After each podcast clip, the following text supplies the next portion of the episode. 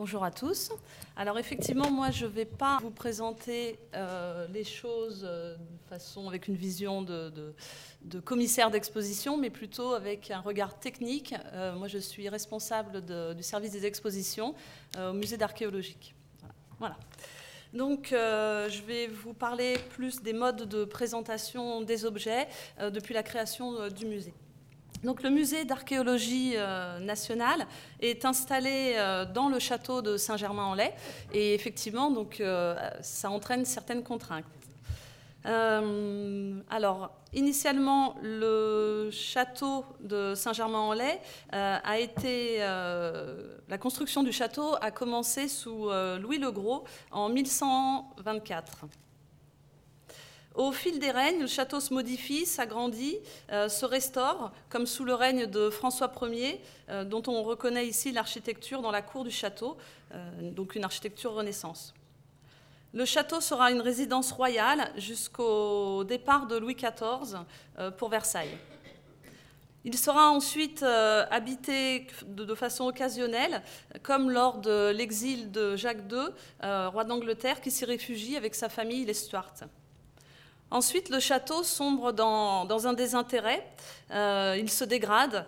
Euh, sous l'Empire, l'école de cavalerie s'y installe. Ensuite, ce sera une caserne militaire. Et en 1838, il deviendra un pénitencier. Et hum, lorsque la reine euh, Victoria rend visite à Napoléon III, le 25 août 1855, elle souhaite venir visiter le château de Saint-Germain-en-Laye pour voir où ont vécu euh, ses, ancêtres. Et là, elle découvre un château complètement dans l'abandon et euh, elle alerte vivement Napoléon III sur la nécessité de le restaurer. Napoléon III, lui, donc, est passionné d'archéologie et d'histoire. il écrit d'ailleurs une monumentale Histoire de Jules César. Et euh, donc, euh, il, ordonne, aussi les grandes campagnes de fouilles à Alésia ou à Gergovie. Et c'est à ce moment-là que des, milliers d'objets sortent de terre et livrent euh, leur histoire. Et donc, du coup, c'est de là que lui vient l'idée d'exposer le résultat de ces fouilles dans le château de Saint-Germain-en-Laye. Donc ça, c'est le décret instituant un musée gallo-romain qui sera installé au château de Saint-Germain-en-Laye. L'empereur décide de lancer donc une grande restauration sur le château, une restauration complète des extérieurs, mais aussi des intérieurs, sous la direction d'un architecte, Eugène Millet, euh, élève de Viollet-le-Duc. Les travaux dureront de 1862 à 1907. Les espaces intérieurs sont euh, restaurés également. Euh, on reprend les on reprend les, motifs à fleur de lys, ainsi que le F, la salamande de François, Ier. L'architecte cherche à retrouver le, palais euh, du, XVIe siècle. L'architecte dessinera toutes les vitrines, toutes les vitrines du musée, qu'il adaptera aux espaces. Et euh, il, euh, voilà, donc ici sur cette image, vous pouvez voir une vitrine et notamment jusqu'à son système d'ouverture. Le château est donc inauguré le 12 mai 1867. Euh, le musée des antiquités celtiques et gallo-romaines euh, offre ses huit premières salles à la, visite. Les salles, donc, elles présentent le, produit des fouilles, comme la salle d'Alésia. Elles présentent le, produit des fouilles, mais aussi celle de, de donateurs, des collections de donateurs, comme le roi du Danemark, Frédéric VII, avec une collection d'environ 350 objets qui proviennent d'Europe du Nord. Et c'est d'ailleurs ce don qui incitera le musée d'archéologie nationale à, à créer la salle d'archéologie comparée pour remettre l'archéologie dans un contexte mondial. Donc sur cette image, vous voyez euh, la première salle euh, la première salle, la, salle de, préhistoire. Napoléon III souhaitait présenter les objets d'une façon chronologique, mais au départ, ça n'a pas toujours été possible, et notamment à cause des donateurs. En 1900, le musée compte quatre niveaux d'exposition. Euh, une quarantaine de salles sont déjà organisées, contre 19 aujourd'hui. Le musée possède en 1900 46 000 objet numéro, en, numéro d'inventaire. Alors, on a la chance d'avoir aujourd'hui certaines salles qui sont conservées dans cet état. Elles sont devenues aujourd'hui des réserves. Donc voici une, image d'une réserve. Et l'on peut voir que dans ces salles, euh, la structure même du château est partie prenante de la présentation. De nombreuses peintures murales, euh, le, décor permettant ainsi aux visiteurs de, de contextualiser, d'imaginer les lieux d'où provenaient les objets. Donc voici euh, la réserve Moreau. Donc, euh, euh, ce qui est intéressant à voir sur cette image, c'est que les vitrines étaient présentées les unes derrière les autres en accumulation.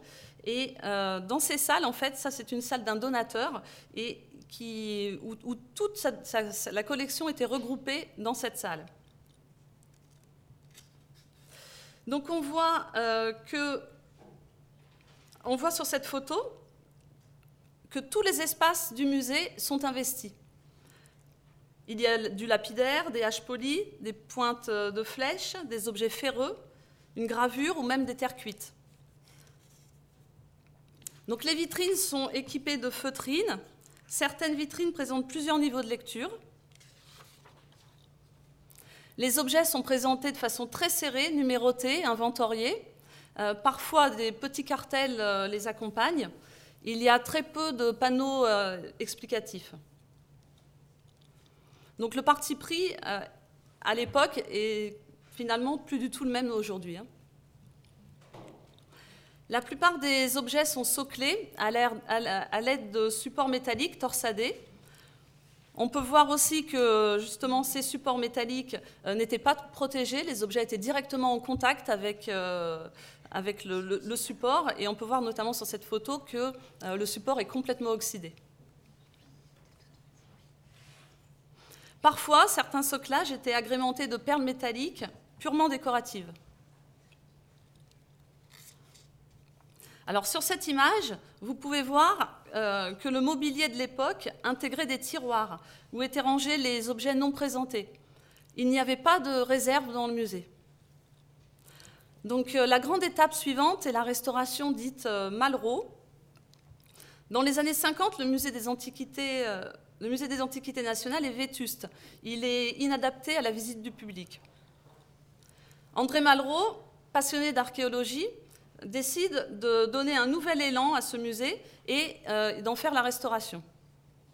Il met en place un projet ambitieux en rendant plus clair le parcours de visite. Hum, les collections se sont enrichies. On possède 2 millions d'objets. Donc 2 euh, millions d'objets, la nécessité maintenant de créer euh, des véritables réserves euh, s'impose.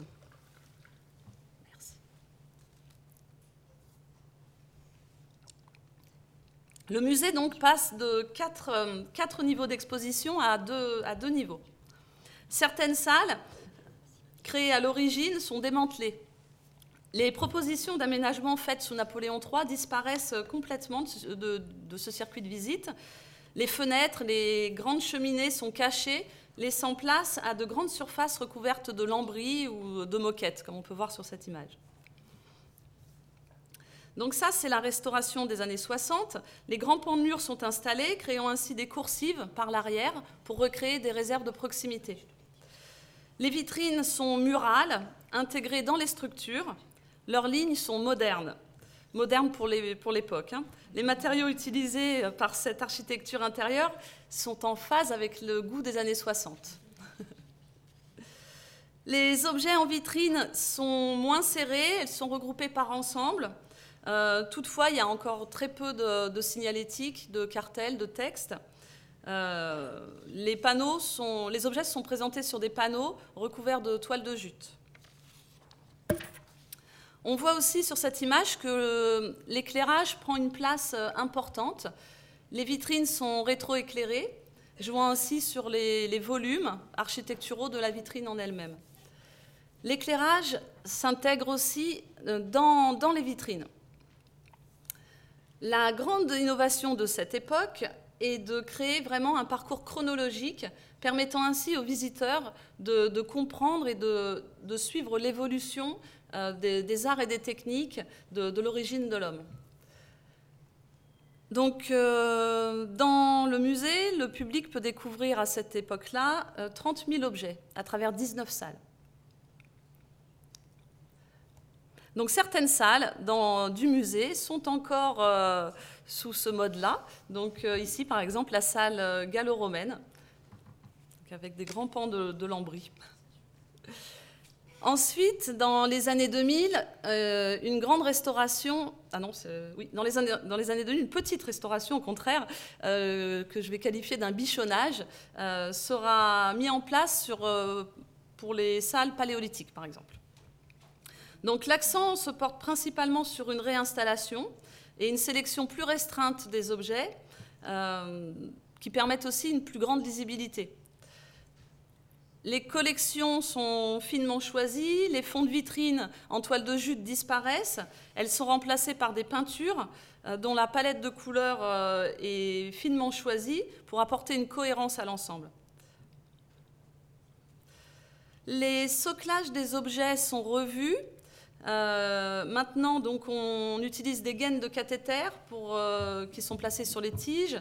Euh, des, supports en laiton qui permettent aux objets de ne pas être en contact avec, euh, les supports. Et c'est aussi donc à cette époque que l'on met en place toute euh, une, médiation culturelle pour permettre aux visiteurs de bien comprendre le, déroulement du musée. Et dans ces salles, c'est les premières vidéos qui vont apparaître au musée. Je vais vous présenter maintenant les salles gauloises, les dernières salles qui ont été euh, restaurées. Alors, donc euh, la volonté, euh, la volonté de cette restauration a été de, remettre un petit peu le château dans les salles. Donc, on présente actuellement du mobilier qui peut être utilisé par les visiteurs pendant la rénovation, on a retrouvé aussi des peintures murales euh, de Napoléon III, sous l'époque de Napoléon III, qui ont été euh, restaurées et euh, protégées par des, par des verres. Alors là, vous pouvez voir sur cette image que maintenant, les espaces sont très dégagés. Elles offrent ainsi une présentation contemporaine, une présentation épurée. Dans les vitrines, un véritable travail d'agencement a été fait, un travail d'une part scientifique et euh, d'autre part esthétique. On regroupe certains objets, on en isole d'autres euh, pour euh, leur permettre d'être mieux présentés et de pouvoir respirer. De nouvelles vitrines sont mises en place, proposant les objets de façon, de manière suggérée, en fait. L'accent a été aussi porté sur les présentations. Les objets sont soclés de façon discrète en recréant des dynamiques dans les vitrines. Le travail de soclage contrarie les axes de gravité, créant ainsi des objets presque flottants dans les vitrines. Chaque soclage a été longtemps étudié afin de présenter le moins de contraintes de force sur l'objet. Des berceaux, par exemple, de métal épousent les formes, les, les soutiennent. Les soclages sont recouverts bien sûr d'un film d'un cathéter de couleur euh, de, l'objet, euh, rendant le, soclage quasiment euh, imperceptible. Les objets peu lisibles trouvent des astuces de lecture, comme ces monnaies présentées une, derrière une forte lentille, ou alors certains objets qui présentent plusieurs faces sont équipés de cartels 3D euh, où des films présentent ainsi les faces arrière non visibles ou bien certains détails.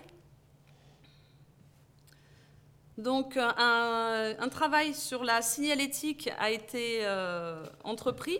On a repris en fait la ligne graphique des salles qui avaient été restaurées précédemment pour créer ainsi vraiment une cohérence par rapport à toute cette signalétique, une cohérence au moins sur le premier étage. Je vais vous parler euh, rapidement d'une particularité que l'on a dans le musée. Euh, donc, euh, lorsqu'Édouard Piette fait le don de sa collection en 1902, c'est sous certaines, conditions. Entre autres, il stipule clairement que sa collection doit être présenté selon sa classification. Toutes les pièces doivent être exposées. De plus, son portrait doit être placé dans la salle et la salle doit porter son nom.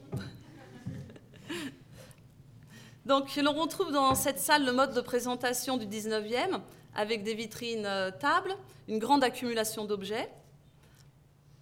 Dans les années 60, la salle est restaurée, mais elle, ne respectera pas tout à fait les clauses du donateur. Euh, par exemple, les, plateaux des vitrines sont, blancs et non rouges.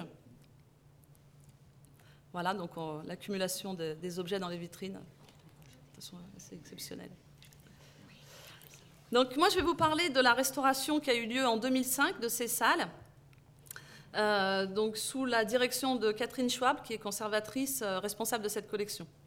Donc visuellement, aujourd'hui, cette salle est la même qu'au 19e, euh, à part peut-être l'éclairage qui a été mis en place. Il faut savoir que jusqu'à dans les années 30,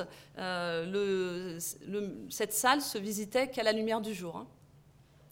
Donc voilà, Aujourd'hui, c'est autre chose. Donc, tous les objets ont été sortis. Euh, le récollement de la collection a été vérifié, informatisé. Le marquage a été fait. Les objets sont transférés en réserve. Euh, certains sont restaurés.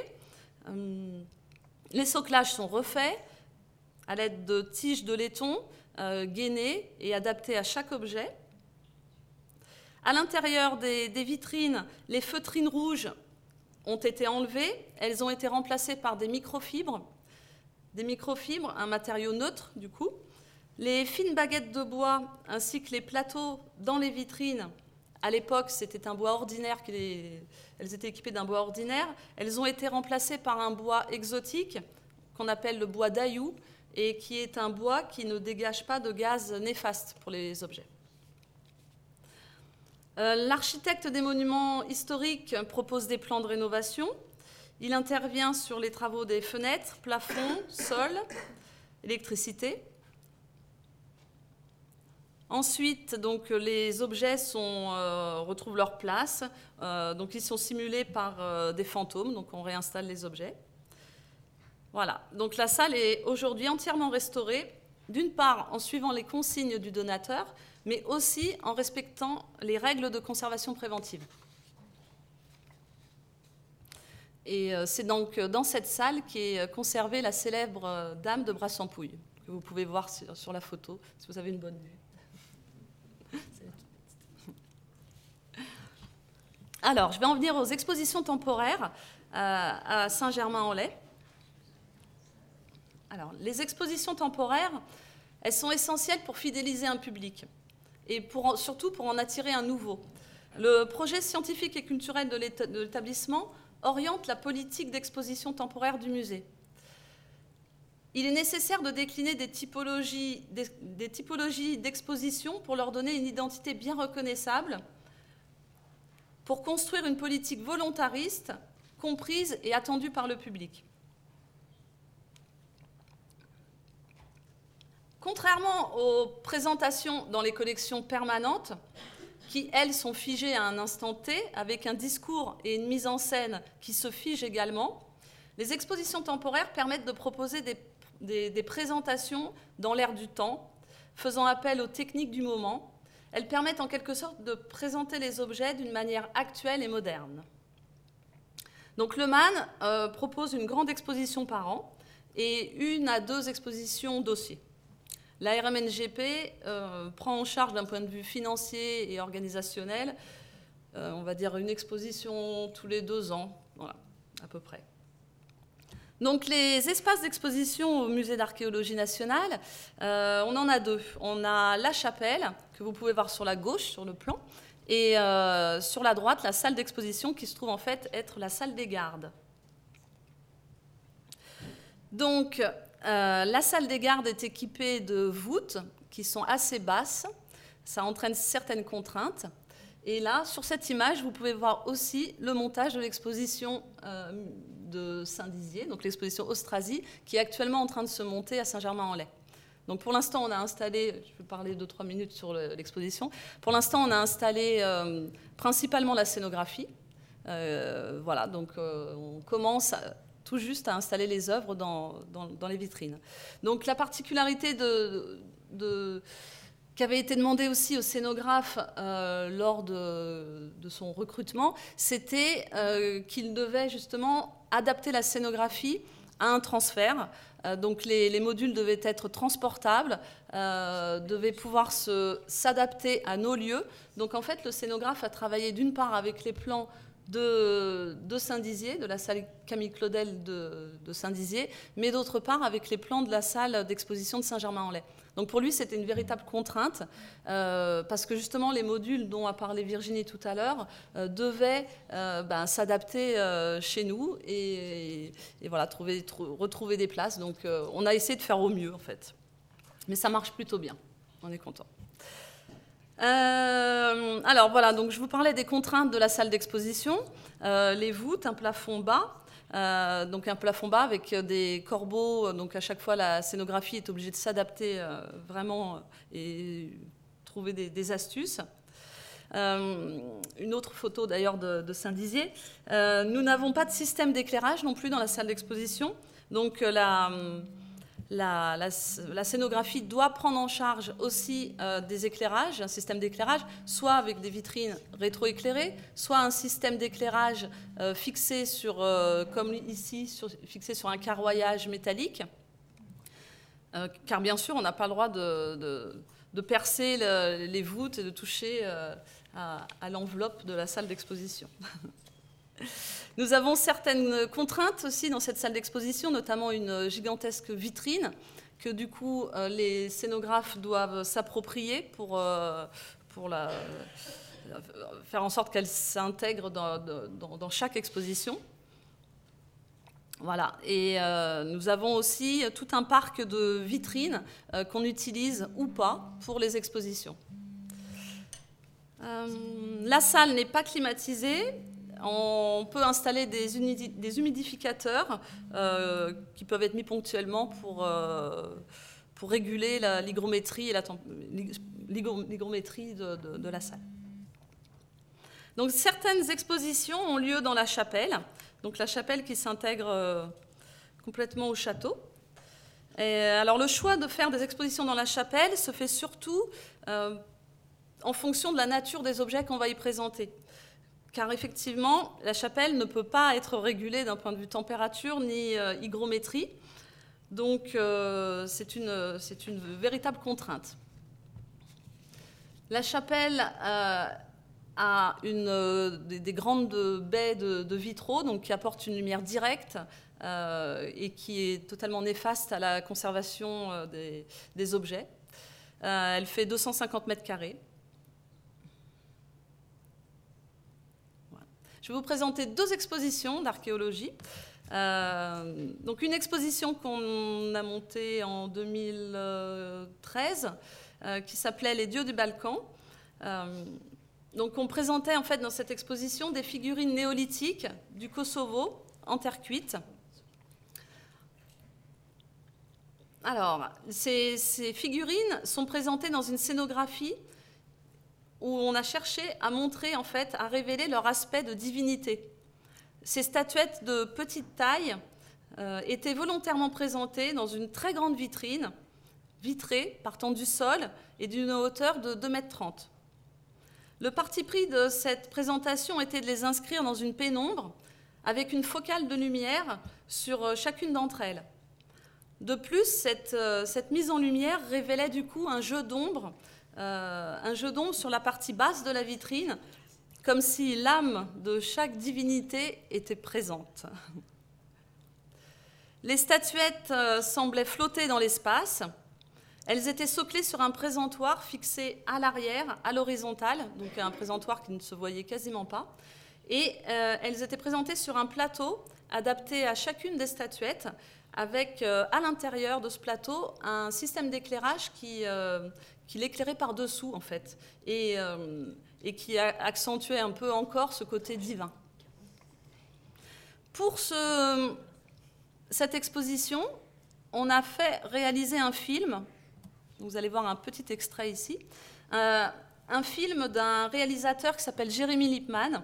Et euh, ce, film apportait une lecture fine de chacune des pièces en faisant des zooms très, zooms très forts sur certaines parties, et la caméra parfois semblait passer à travers la pièce et nous offrir d'autres visions par l'arrière, parce qu'effectivement ces vitrines étaient présentées que de face, donc on ne pouvait pas voir l'arrière. Voilà. Euh, le graphisme, euh, le graphisme s'harmonisait avec, euh, avec cette ambiance. On avait repris la palette de couleurs en fait de la terre cuite. Et donc, ce regard esthétique et contemporain de l'exposition appuyait aussi le discours scientifique qui était voulu par le, par le commissaire. Donc on a vraiment travaillé ensemble pour arriver à produire cette exposition. C'est une exposition qui a été réalisée totalement en interne. Je vais vous parler de la dernière exposition maintenant euh, qui s'est terminée au mois de janvier, l'exposition L'ours dans l'art préhistorique.